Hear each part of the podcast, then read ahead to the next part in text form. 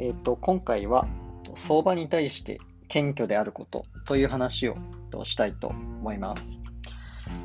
えっ、と、まあ、相場に対して謙虚ということは、まあ、言い換えれば、その、例えば株価なり、指数なり、何でも良いんですけども、未来予想をしないっていうことが、えっ、と、一つ重要なポイントになると思います。で、未来予想をしないっていうと、まあな、こう株式投資に対してちょっと矛盾するようなあの感覚を持つ方もいるかもしれないですね。その株式というのは未来のことを、まあ、半年先とか1年先を織り込んだものが数字として形成されているわけなので、ある種投資をして、えー、まあ儲かりに行くということは、未来予想をしているっていうことなんじゃないかっていう話でもあるんですけども、まあ実際こう、しっかりこうまあ、勝っているというか、クロートと呼ばれるような投資家は、まあ、未来予想は基本的にはしてないんじゃないかなというふうに思いますと。で逆に、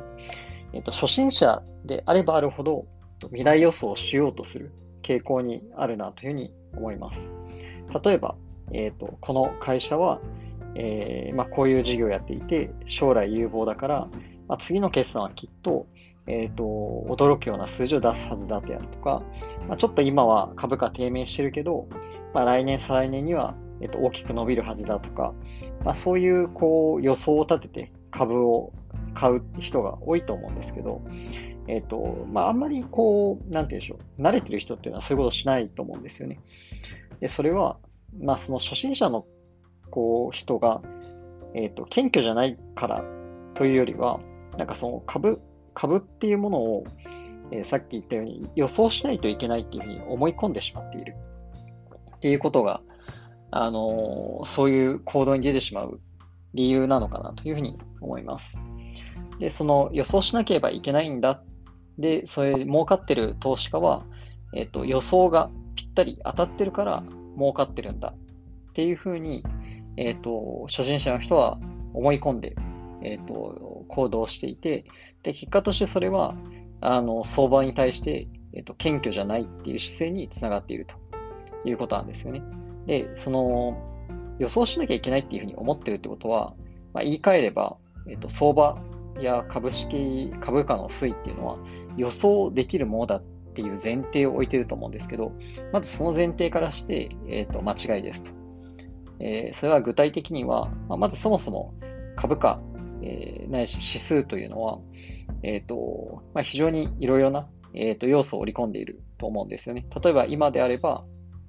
え、ー、と、米国の株式市場は、えコロナの影響を受けているし、ワクチンの開発状況の影響を受けているし、えあとはその経済再開の状況とか、それに関する、えーと、様々な指標、失業率とか、と PMI とか、の影響も受けますし、あとはこう、米中の力関係の話とかも影響が出ますよね。で、さらに言えば、まあ、他の他の国の経済状況の影響も受けますと。なので、まあ、ある種そういう、こう、様々な、こう、数えきれないぐらいの影響、変数を織り込んで、指数であるとか、株価というのは形成をされていくということですよね。で、えっ、ー、と、さらに、それはミクロの話で言えば、えっ、ー、と、アナリストとかは企業の業績を、まあ、コンセンサスとして、えー、予想を出しますし、まあ、それをもとに、えーと、株価は、えーと、上だ、下だ、キープだっていう判断を出したりすると思うんですよね。でも、えっ、ー、と、まずそういうことから考えると、えっ、ー、と、その株価とか、その、じゃあダウ平均 SP500 とかナスダックがどういう推移をたどるかっていうのは、その無数の変数をこう織り込んで形成されてるわけなので、まあ、そもそも予想不可能なわけですよね。あの、大きなトレンドとして、なんかこう、上がるか下がるかっていうことさえも、うん、なんかいまいち判別がつかないっていうケースが多々あると思うんですよ。まあ今だったら例えば、ナスダックは割と上向きだなとか、なんかそういう雰囲気は感じ取ることができると思うんですけど、じゃあ、え、ー、と、コロナで一気に株価が下がった後に、えー、まあ、半値戻しになり、え、ー、と、ナスダックは完全に戻し、さらに高値を更新しっていう、こういう展開を、え、ー、と、まあ、予想できた人、何か根拠を持って予想できた人っていうのはまずいないと思うんですよね。まあ、すごい顕著な動きだと思うんですけど。それある種、なんか神羅万象の、こう、ありとあらゆる物事を、えー、予想するみたいなことを言っているのと結構近い話かなって思っていて、うん、なんかこう、数ヶ月後の天気を予想するとか、あまあ、地震がいつ起こるかを予想するとか、なんかそういうレベルのことを言ってるような話かなと思うんですね。で、さっきのミクロなある一企業の、えー、コンセンサスですらも、アナリストは、まあ、なかなか当てることができないっていうことですよね。その企業側がわざわざガイダンスを出してるにもかかわらず、えー、外しちゃうと。で、株価予想も当たらない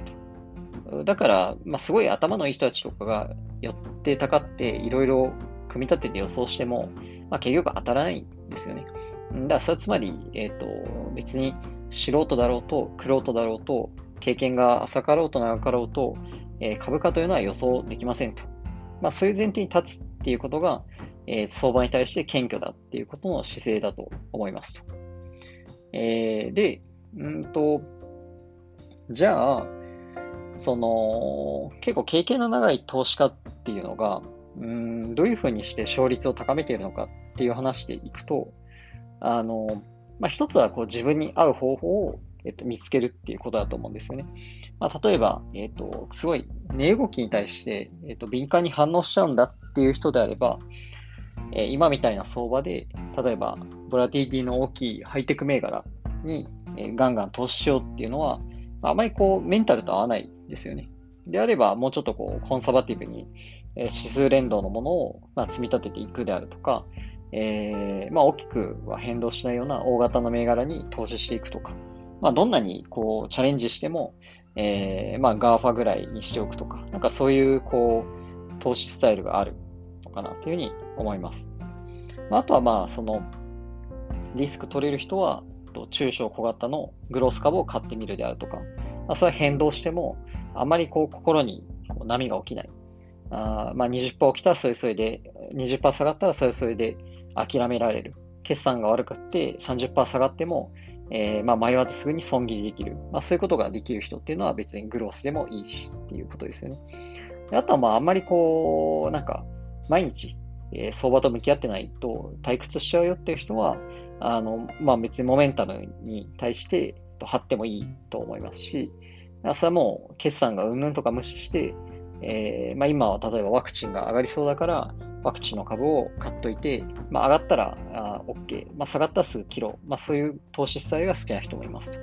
なので自分に合う方法っていうのは、えー、すごく大事で、えー、自分に合わない方法を選んじゃうと、例えば小型のグロース株の銘柄に 投資しているのに、えー、ちょっと下がっただけで狼狽売りしちゃうとか、えー、まあ、ちょっと上がったら、あなんか早めに利確しなきゃって思っちゃう。そういう人は、えー、そういうぐんぐん伸びるようなグロース株の投資には、えっ、ー、と、向かないはずですよね。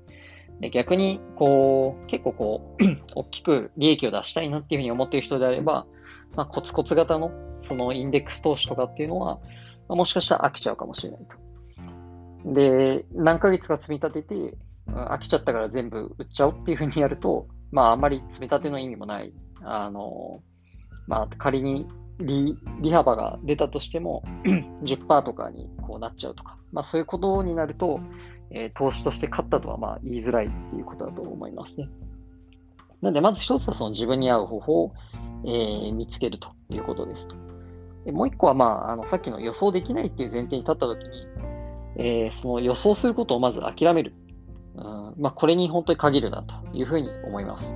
まあ、例えば、ある程度そのグロス株の投資であれば、えっ、ー、と、まあ、その株っていうのは、あの、常にサプライズを期待されているわけなので、えっ、ー、と、決算が非常に重要になるということですよね。だから、いい決算を出したら買う。悪い決算を出したら売るっていうことを、ある程度徹底しておけば、あのまあ、基本的には、えっ、ー、と、ま、負けづらい。そういう戦いになるということだと思います。だから、あの、いい決算出した株だ、銘柄だけ買うとか、え直近で3回ぐらいいい決算出してるやつは安心して買えるみたいなことで、えっ、ー、と、まあ、それはちょっとまた、どのタイミングで買うか、1回でもいい決算出したら買うのか、3回出したら買うのかとか、えサプライズ幅がこれぐらいだったら買うのかっていうのは、まあ、それはまあまたリスクの取り方だとは思うんですけど、もちろん、あんま決算何回も何回もいい決算積み重ねてない方が、まあ、ある種、うん、まだ伸びしろがあるかもしれないとか、成長余地があるかもしれないとか、認知されてないかもしれないっていう考え方もあるので、あの、まあ、一方で、こう、3回も4回もいい決算出すと、まあ、ある程度そこは株価は上がってるので、うん、なんかそこから先のハードルは、まだだやっぱり高くなってくるねっていう考え方もあるかもしれないですけどね。まあ、そういうふうに、えっ、ー、と、要は、それは予想ではなくて、あくまで過去の実績として、えー、いい成績を出し続けている。まあ、そういう会社であれば、まあ、未来においても、え、再現してくれる可能性が、えーと、そうじゃない会社よりは高いだろうと。まあ、そういう見立てに対して、えーと、張ってるということなので、えーと、将来予想してるというよりは、えー、とあくまで過去のトラックレコードを見てるという、そういう投資スタイルだと思うんですよね。だからまあその決算出た後に買うか買わないかを決めるっていうのはすごく手堅い方法だと思いますし。で、もう一つのさっきのもう少しコンサバティブだと、じゃあインデックス投資っていうのも、まあ、これもある種未来予想一切しないですよね。その、もう毎月定額積み立てをしていって、まあ、それはこう指数が長期で見れば、えー、上昇するという、そういう、なんかある種現象に、えーと、投資しているというだけであって、まあ、別にその今年、来年、再来年が、えー、S&P500 がどれぐらい上がるかっていうのは、まあ、正直どうでもいいわけですよ。あの、まあ、10年、20年で見れば、えー、まあい、くらか上がってるでしょっていうので、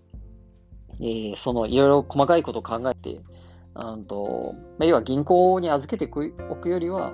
えー、積み立てといた方が圧倒的に利回りでいいよねっていう、そういう考えでやってるわけなので、まあ、ある種、まあ、負けない、えー、予想しない、そういう投資だと思うんですよね。まあ、だから、えっ、ー、と、まあそういうことになると、えっ、と、思います。だからまあ予想しない、えー、まあ歴史、その、インデックス、まあ、世界連動とか、えっ、ー、と、米国株連動のそのインデックス投資をすれば、今までの歴史上、えー、まあ、一定は儲かるでしょうっていう、そういう過去のトラックレコードにかける。えー、もしくは、えー、決算出し続けて、いい決算を出し続けてきたので、えっと、当然、その周囲のアナリスト含めて周囲の予想を上回った決算を出してきたので、まあ、それは株価上がるでしょうっていう、まあ、そういう過去の実績に積み乗っ取って、えっ、と、投資する。まあ、そういうような、えっ、と、やり方っていうのが、あの、すごい手堅いということを、言ってますね。だから、あの、まあ、よくあるのは、例えば、うんと、ちょっと冒頭の話みたいになりますけど、結構始めたばかりの人であればあるほど、えー、未来予想をしなきゃいけないというふうに思い込んでるケースが多くて、まあ、例えば Zoom とか Fastly とかは、まあ、こういう理由で、えー、とまだまだ伸びるんじゃないかとか、Shopify はこういう理由で伸びるんじゃないかとか、まあ、そういうのをすごい、あのー、まあ、語りがちだと思うんですよね。まあ別にそれは、あの、個人的な予想として、あの別に語るのはいいと思うし、あの、なんかそういう銘柄というか、事業理解とか、えっ、ー、と、どういう理由で今、えー、業績が好調なのかってことを理解するってことはすごい大事だと思うんですけど、うんと、まあ別にこう、未来に対してどうなるかっていうのはまあわかんないというか、別にその、例えば今コロナで追い風が吹いてて、えっ、ー、と、 Zoom は伸びてますと。で、 Zoom はまあ確かに伸びてるんですけど、まあもちろん、あの、アナリストのコンセンサスも上がってるわけですよね。うん、だから、 Zoom が伸びるか伸びないかっていうと、それは伸びると思うんですけど、えっと、コンセンサスをちゃんと上回る、要はサプライズを出せるかどうかっていうのは、えー、また、それは別別の問題というか、あの、すごい業績が伸びていても、サプライズがなかったら株価落ちちゃうわけですよね。うん、だから、その、